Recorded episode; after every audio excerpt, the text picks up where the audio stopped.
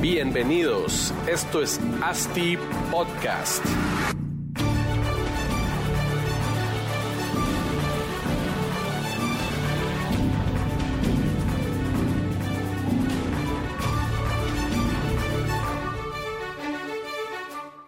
Hola a todos y bienvenidos a otro episodio de ASTI Podcast. Seguimos aquí en la Expo Real Estate y seguro siguen escuchando todos estos podcasts seguidos, que han sido cortos, pero la verdad es que de muchísimo valor. Eh, todo esto ha sido gracias a Asociación de Desarrolladores Inmobiliarios de Guatemala y a Barbecue Media, eh, los cracks para hacer toda la parte audiovisual hacen podcast, por si quieren hacer su propio podcast, pues van a las redes sociales de Barbecue Media. Si quieren hacer video, edición de video y todo lo que sea video, pues también streaming, webinars, todo lo pueden hacer con, con Barbecue Media. La verdad son unos profesionales y cracks y gracias a ellos pues tenemos el equipo hoy montado aquí, que para los que nos están viendo en YouTube, pues aquí van a ver, nos van a ver, hola, hola, cómo estamos todo profesional. Pero bueno, gracias Manola, estamos con Manola Flores. Manola es la gerente comercial de Idea Central, una desarrolladora e inmobiliaria, pues ya con bastantes años de experiencia. Eh, todos ellos unos cracks para la venta de proyectos. Y la verdad, Manola, bienvenida, ¿cómo estás? Pues bien, muchas gracias, muchas gracias Marcos por invitarme, gracias también a la Asociación de Desarrolladores por este evento tan exitoso que, año tras año siempre, siempre, sigue siendo igual de exitoso. O sea, jamás me lo pierdo por mucho que hay que hacer en la oficina. Sí, hay que estar. Es que es el, evento al que hay que venir si sos desarrollador, si sos corredor, asesor inmobiliario, pues aquí es donde realmente se pueden hacer negocios, networking, aprender bastante de las charlas que se dan en el Congreso hay workshops también que son interesantes. Sí, sí, no, buenísimo. y, ahí han estado re buenas las conferencias, no me las he perdido, ahí he estado. Buenísimo. Pues Manola, la verdad que te invitamos a que vinieras aquí con nosotros, como dije al inicio, sos una crack para vender inmuebles, todos idea central, que yo sé que eso se dedican, pues son buenos. Contanos un poco esa estrategia, cómo hacen ustedes pues me imagino con tantos años de experiencia han venido perfeccionando un poco la venta de inmuebles. Sí, eh, pues realmente eh, yo creo que nuestro secreto es que nosotros somos, fuimos corredores antes de ser desarrolladores. Sí, pues. Entonces, como fuimos corredores antes de ser desarrolladores, entonces eh, yo, por ejemplo, soy vocal de la Cámara de la, soy vocal de la Cámara de Bienes Raíces. de Bienes Raíces de Guatemala.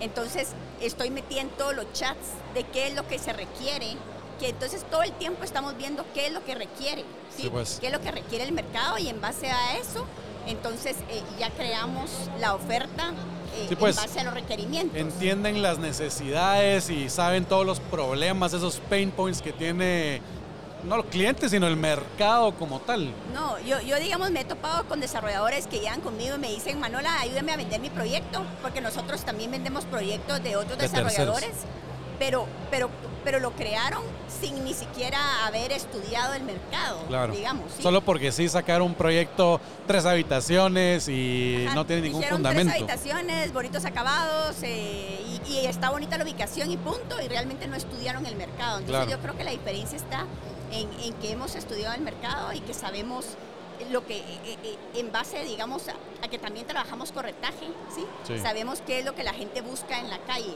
¿sí? claro entonces tengo un equipo de 18 vendedoras, son un montón de hormonas femeninas porque son 16 mujeres. Sí, pues. Eh, Pero todas pilas. 16, ajá.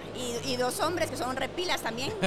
y entonces ellos todo el tiempo me dan retroalimentación de qué, de qué le dijeron los clientes del proyecto, de qué, le, de qué le dicen de la calle. Yo antes de sacar cualquier proyecto se los paso a ellos tres veces. Sí, pues. Hasta que me hacen juramento de que se, me perjuran que van a vender el proyecto. ¿verdad? Y cuando un desarrollador me lleva un proyecto para que se lo venda, hago lo mismo. ¿sí? Le digo, mire, lo único es que si se lo tengo que rediseñar, ¿verdad? pues. pues. obviamente respetando parámetros, ¿verdad? Eh, en base a lo que creemos que el mercado necesita. Que el mercado necesita. Y ustedes, pues, obviamente saben lo que el mercado necesita con, con todo este feedback de tú en la Cámara de Corredores, de Bienes Raíces, en el corretaje, que realmente ahí uno mira eh, o escucha un montón esas necesidades, qué tipo de acabados, ubicación. Entiendo que ustedes en tema de vivienda se enfocan puramente en dos zonas, zona 14 y zona 10, Sí, ¿verdad? so- so- zona 14 y zona 10. Inicialmente, antes de la pandemia, hacíamos mucho producto como para consumidor final, Ajá. que era que era apartamento, digamos, ¿verdad? Para que, para que Para que vivieran para que ahí vivieran toda ahí. su vida, créditos a 25 años. y- Exactamente. Después de la pandemia, eh, nos, nos fuimos hasta abajo, nos convertimos un 20% de nuestro portafolio en residencial y nos fuimos a lo industrial. Sí, pues. Y ese, y ese 20% del portafolio industrial fue portafolio industrial, eh, residencial, perdón, Sí. fue un portafolio residencial pensado en inversionistas. Ya. Entonces nos metimos al mercado de Airbnb. Apartamentos de 30 y de 40 metros, que fueron súper bien recibidos, ¿sí? Un proyecto que se llama Brunello, no sé si lo has Sí, escuchado. sí, sí, zona 9. Casa Tauré, ¿verdad? Entonces todos esos proyectos, digamos, se, se- los hicimos Para pensando son los ya hijos en de la pandemia, Claro. digamos, ¿verdad? Sí. de esas necesidades. Ajá, o sea, durante todo este tiempo no nos tiramos a, a un, a, un, a una a un mercado para un objetivo final. Y eso, la decisión, porque es una decisión así abrupta de, cambiar completamente el enfoque de los proyectos, simplemente porque vieron ese, esa necesidad en los inversionistas, en que, y, y ese tipo de apartamentos, pues Airbnb, digamos, que hacían falta, dijeron, bueno, aquí hay un nicho de mercado que podemos eh, agarrar y se va a absorber durante los próximos, no sé, 3, 4 años y entrémosle puramente a eso. Así fue la... No, es que lo que pasa es que los inversionistas llegaban y nos, y decían, mire, tengo 500 mil dólares y necesito ver en qué los meto. Sí, pues. Entonces yo compre una bodega, porque yo siempre mi primera opción es compre una bodega. Claro. pero, pero no, pero las bodegas eh, algunas veces tienen presupuestos mayores, Claro. ¿sí? Entonces, a alguna gente no le gustan las bodegas. Entonces me decía, yo quiero apartamentos, pero quiero apartamentos con buena rentabilidad. ¿Y qué Sí, pues. mejor rentabilidad que la que da el Airbnb? Claro. Entonces, en base a eso, como que se creó un producto para inversionistas. Ya. ¿verdad? Que realmente el, y también el, el, el cliente inversionista es mucho más sencillo que un cliente final. Claro. La gestión de venta es completamente diferente porque el inversionista mira números, mira rentabilidades, eh, obviamente confianza también, pero el cliente final mira acabados, Claro. el proceso de convencimiento es otro, Es lo que el inversionista confía, ah, es mucho más, Es eh, más emocional, sentimental. sentimental. Que hasta cierto punto venderles un proyecto full inversionistas es, es como más sencillo hasta cierto punto, pero también una responsabilidad bien grande en que sí se cumpla esa, esos, esos números de rentabilidades que... Claro, que sí. se hablan, Ahí, ahí cabal nos hemos acercado, cabal con personas que se dedican a hacer Airbnb, con los, los, los principales. Sí, pues, Hemos asistido cabal a sus talleres, claro. ¿verdad? Y, hemos, y, y nos hemos capacitado lo más que podemos sobre Airbnb, ¿verdad? Para poder dar un producto que se acople y que, y que cumpla con esas necesidades, ¿verdad? ¿Y cuánto tiempo más creen que, por- que, que la ciudad de Guatemala y este tipo de productos, pues vamos a poder seguir absorbiendo Airbnbs? Pues mire, la- honestamente ahorita nosotros este año planteamos un 50% de crecimiento sobre el año pasado. ¿sí? pues. tanto en proyecto residencial como en proyecto comercial, ¿sí? Eh, eso quiere decir que el año pasado lanzamos dos proyectos Airbnb, este año vamos a lanzar cuatro, ¿sí? Y el próximo año esperamos lanzar otros cuatro, ¿sí? ¿Verdad? Puchica, ¿Verdad? Y, van con vamos todo. a, y sí vamos a lanzar este año un proyecto residencial para consumidor final. ¿sí? Ok, ok. ¿Verdad? Sí, pues. para, ir, para ir viendo cómo se comporta, cómo se va comportando ese mercado. Sí, ¿verdad? sí, pues igual es, de- es negocio, pues, ¿verdad? Y es venta y, y es un desarrollo, son desarrollos exitosos porque los clientes finales pues también tienen que No. vivir en algún lado.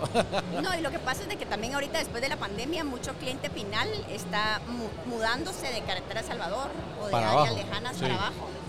Porque están desesperados, ya no aguantaron sí, el tráfico. el tráfico Como que es... se les olvidó y, re- y ya no, y ya no piensan regresar. Entonces sí, vamos a hacer un proyecto residencial con canchas de tenis, con, can- con piscinas. Puchica. eh, para que, para Pero que la gente- céntrico, en la zona 14. zona 14. ah. Sí, pues siempre, siempre en las dos zonas Siempre ahí para predilectas. Consumidor, para consumidor final. Buenísimo. Ahora, yo he escuchado por ahí que dicen, no, hombre, eso es idea central, venden los proyectos en una noche, presentan y todo se vaya, no hay unidades y el mismo día se revenden.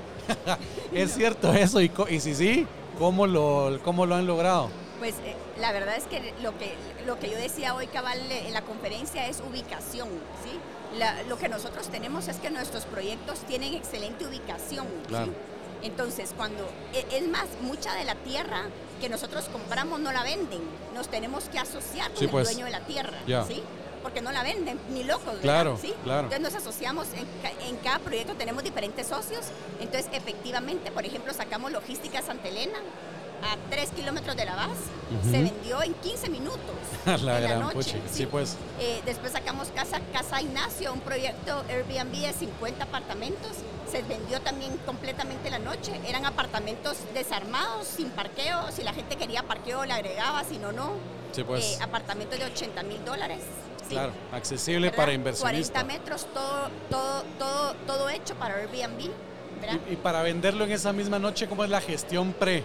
Porque tienen a sus 16, 18 personas eh, asesores de venta y ellos empiezan a hablarle ya a sus, a sus inversionistas, a decir, vamos a lanzar esto, y ya les muestran algún brochure, información de qué tipo de producto hay, y después ya los dicen, bueno, lleguen al evento. Y, y les- bueno, otra pregunta, les muestran precios antes como para decir, por aquí vamos a andar, lleguen ese día y a- agarran mejor ubicación. Pues, pues depende, digamos. Hay, hay, hay proyectos en, en las cuales el, el precio es un secreto Ajá. y hay, y, y hay proyectos, eh, principalmente en bodegas, el precio por metro cuadrado es secreto hasta el día del evento. Ya. ¿sí? Ahora en Airbnb sí, sí, sí mostramos precios, sí mostramos disponibilidades, pero no bloqueamos ni un solo apartamento. Sí, pues. O sea, el todo truco está libre es que para. salga libre. Claro. Ok. Pues chica, y eso al final uno como desarrollador a veces va viendo de incrementar los precios a lo largo del, pues, del desarrollo. Al venderlo el primer día, no puede uno subirle precio. Eso, eso no les complica después. Así como en pandemia que hubo un aumento de costos eh, de construcción que a todos nos pegó y tal vez el edificio ya no costaba 20 millones construirlo, sino 25 y ustedes ya tienen todo vendido a un precio. No Pues es un... La, la verdad es que, que, que el, que el venderlo tan rápido nos permite financiarnos muy rápido Claro, con sí, el pues. dinero de los inversionistas. Muchos de ellos pagan al contado, muchos. Sí, pues. ¿sí?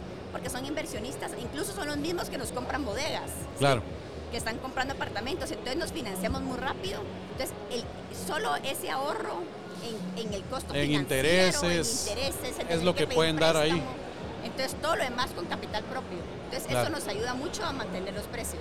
Buena, buena estrategia. Y aquí ya Manola nos dio el tip a todos que Pues lo, sí, único que toca conseguir es a los inversionistas que paguen 80 mil dólares de entrada. De una vez, sí, hay, que también es un complejo, ¿verdad? Eso no se logra del día a la, del día a la, No, no, de la un verdad día es que para son- otro. Que tenemos mucho inversionista que ya, mucha gente cuando vamos a los eventos son las mismas caras. Seguro. Porque hay gente que ya nos, que nos costó mucho las primeras ventas y ya Sí. confiaron en nosotros Sí, y pues. ya nos vuelven a confiar. Vieron que entregan, que son confiables, que los rendimientos sí son conforme se hablan al inicio. Y pues qué, qué mejor que alguien que uno, con el que uno puede confiar para invertir su plata, ¿verdad? Eso es lo mejor que puede haber. Totalmente, totalmente, sí. Buenísimo, Manuela. Pues muchas gracias eh, por haber estado aquí en Asti Podcast con nosotros. Espero que, que la estés pasando bien aquí en la Expo. Ahorita ya estamos en la tarde, ya van a empezar las, las cervecitas. Ah, qué alegre, qué y alegre. espero que mañana también estés aquí. ¿Vas a venir? Sí, sí, mañana Ah, todo el día aquí. full, sí, yo- yo aquí sí me vengo a plantear desde la mañana hasta última hora. Sí, pues Pero buenísimo. muchas gracias, muchas gracias por la No, hombre, a ti gracias por estar. Y hasta Gracias. luego.